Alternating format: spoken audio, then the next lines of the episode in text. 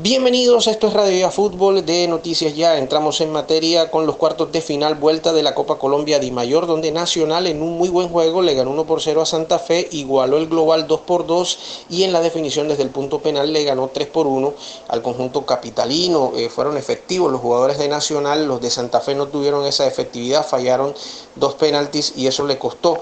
en Medellín a Nacional, por supuesto, para poder avanzar a semifinales donde espera por el Deportivo Cali que también le ganó en el Clásico Valle Caucano 1 por 0 al América y ganó la serie 3 por 2. El Teófilo Gutiérrez marcó de penal para el conjunto azucarero, llevó la banda de capitán y aparte de eso se vio involucrado en un episodio de una discusión con eh, Gustavo Torres del conjunto del América, a lo que salieron al segundo tiempo, eso fue finalizando el primer tiempo en el, en el túnel de acceso a los camerinos, eh, se formó esa discusión, esa reyerta y para el inicio del segundo tiempo el árbitro Luis Matorel de Bolívar expulsó tanto a Teo como a Torres en el conjunto, eh, Gustavo Torres en el conjunto americano Entonces Nacional y Deportivo Cali serán una de las semifinales que se van a disputar en próximas semanas o la próxima semana mejor y de la otra llave va a salir el día de hoy Tolima Equidad y Pereira y Deportivo Pasto. Tolima empató ante eh, eh, Equidad de visitante en Bogotá, hoy juegan en Ibagué, la serie está 0 por 0 y el Pereira perdió ante el Pasto, eh, la serie está 3 por 2, hoy el Pereira es local en el Estadio Olímpico Monumental Hernán Ramírez Villegas de la capital de Risaralda. Y entramos a hablar de Selección Colombia Femenina de mayores que ha entrenado con grupo completo, con la llegada de Linda Caicedo, atacante de las azucareras del Deportivo Cali, la Selección Colombia Femenina de mayores se entrenó ayer con un grupo completo en la sede deportiva de la Federación Colombiana de Fútbol en Bogotá. El seleccionado nacional ya se encuentra con las 23 jugadoras convocadas a la orden del director técnico Nelson Abadía. Tras el doble turno de ayer, el equipo realizó trabajos de recuperación en horas de la mañana y trabajó en campo en horas de la tarde. La selección Colombia realizó su último entrenamiento en territorio colombiano ya que hoy viaja a el Distrito Federal de México donde va a preparar el partido amistoso a disputarse en la fecha FIFA de este mes de septiembre frente al combinado azteca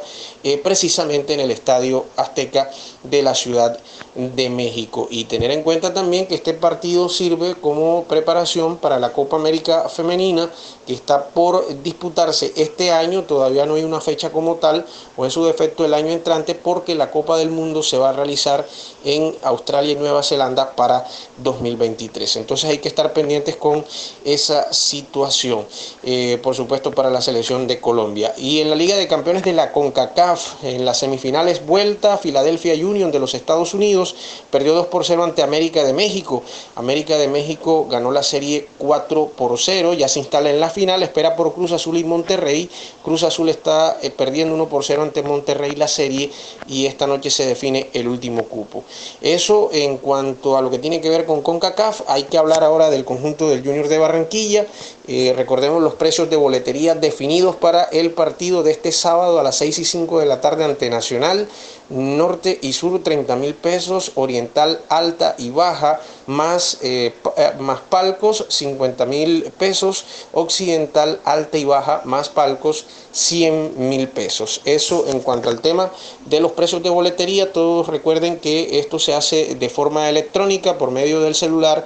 y el código QR. El conjunto Tiburón trabajó ayer en la sede eh, del Estadio Metropolitano, mejor eh, preparando este partido ante el conjunto de Atlético Nacional. El técnico Arturo Reyes hizo fútbol con eh, el parado táctico, por supuesto, después de que el equipo realizara esta sesión y se habla ya inclusive de una posible formación eh, con algunos toques en la nómina, con Sebastián Viera como arquero, marcando la derecha el jugador Walmer Pacheco, aunque también está la posibilidad de Marlon Piedradita,